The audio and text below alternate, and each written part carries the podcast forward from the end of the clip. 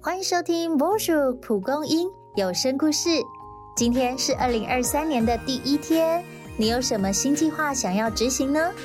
或许是一个新的目标、梦想，也或许是一个想要戒掉的习惯。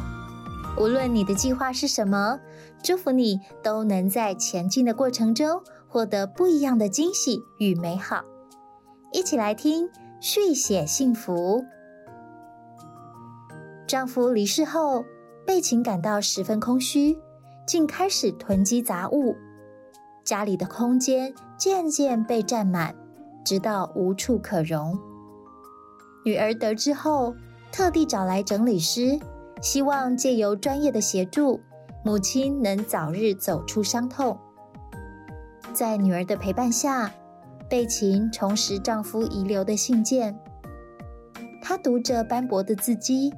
想起夫妻苦乐与共的日子，温暖的字句再也无法续写，叫他怎么舍得尘封回忆呢？此时，整理师柔声问道：“你们感情一定很好，对吗？”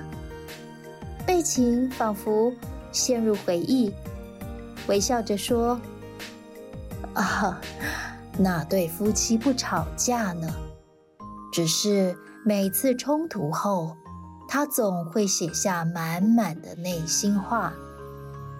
想到这，贝琴遗憾的叹了口气：“唉，反观我自己，因为闹脾气，一封回信也没有。”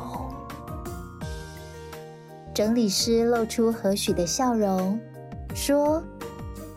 如此体贴的他，一定能听得到那些你没写下的内心话。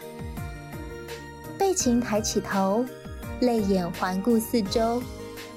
窗户虽然被堆积的杂物遮挡，阳光却穿过物品缝隙，暖暖的照在他身上，仿佛邀请他拨开云雾，走向光芒。在你生命中，是否也有舍不得、放不下的人事物？期盼本期月刊故事带给你好好告别的力量，让你带着自由的心，大步迈向崭新旅程。